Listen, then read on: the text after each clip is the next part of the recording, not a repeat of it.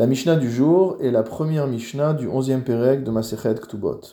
En introduction, le Rav Keati nous rapporte qu'au quatrième chapitre, nous avons appris parmi les Tna et Ktuba, parmi les conditions imposées par le Bet Din à la Ktuba, que la veuve, après la mort de son mari, pourrait vivre dans la maison de son défunt mari, être nourrie grâce au bien qu'il a laissé, le temps de son veuvage, de manière indéfinie, et c'était la condition qui était inscrite dans les Ketubot des habitants de Jérusalem et de la Galilée. En revanche, les habitants de Judée avaient l'habitude d'écrire que la femme pourrait rester dans la maison de son défunt mari après sa mort et vivre sur ses biens jusqu'à ce que les héritiers décident de lui verser sa c'est-à-dire qu'à partir du moment où les héritiers versent l'actuba à la veuve, elle ne peut plus être nourrie sur les biens de son mari et elle ne peut plus rester non plus vivre dans la maison de son mari. La Mishnah nous enseigne Almana nizonet minirse yetomim que la veuve est nourrie grâce aux biens des yetomim, des orphelins, ma seyadea haine, en échange le produit de son travail leur appartient, comme c'était le cas antérieurement, à savoir que le euh, produit du travail de la femme appartenait à son mari. Ve'en chayavin bikvurata. Mais par contre, ils n'ont pas d'obligation de l'enterrer. Yorsheha, yorshe chayavim bikvurata. En revanche, ses héritiers à elle, les héritiers de sa c'est eux qui ont l'obligation de l'enterrer. C'est-à-dire que les yetomim, les orphelins dont nous avons parlé, qui n'ont pas l'obligation d'enterrer la veuve, il s'agit des enfants d'une autre femme, pas de ses propres enfants.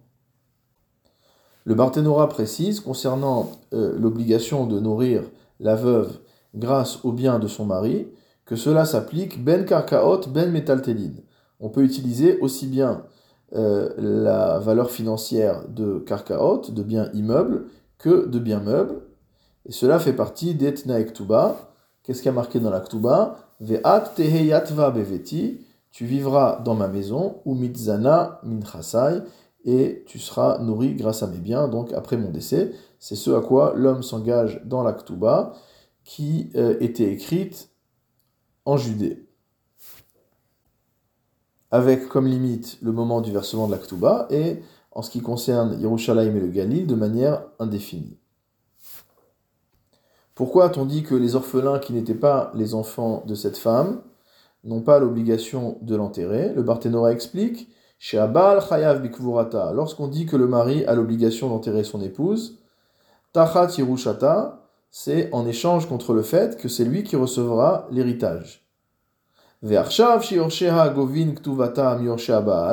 Et maintenant que les héritiers de la femme viennent chercher leur ktuba chez les héritiers du mari, étant donné que c'est eux qui vont toucher l'héritage de cette femme, ce sont euh, eux qui doivent l'enterrer. Ou mimela, et qu'est-ce qu'on apprend de là, nous dit le Barthénora? Shamrinan meta velo nishbea al. On apprend que si jamais elle est morte sans avoir prêté serment sur sa ketuba, en Dans ce cas-là, ses héritiers ne pourront pas toucher la ketuba. Al Baal Mutal les kovra, et ce sera aux héritiers du mari de l'enterrer. Puisque, en absence de serment sur la ketuba, on n'a pas la certitude qu'elle n'a pas touché sa ketuba, donc on ne peut pas faire sortir l'argent d'entre les mains des yorshim, des héritiers du mari, qui ne sont pas les enfants de cette femme, et à partir du moment où le montant de l'actuba reste chez ces personnes-là, c'est à eux d'enterrer cette veuve.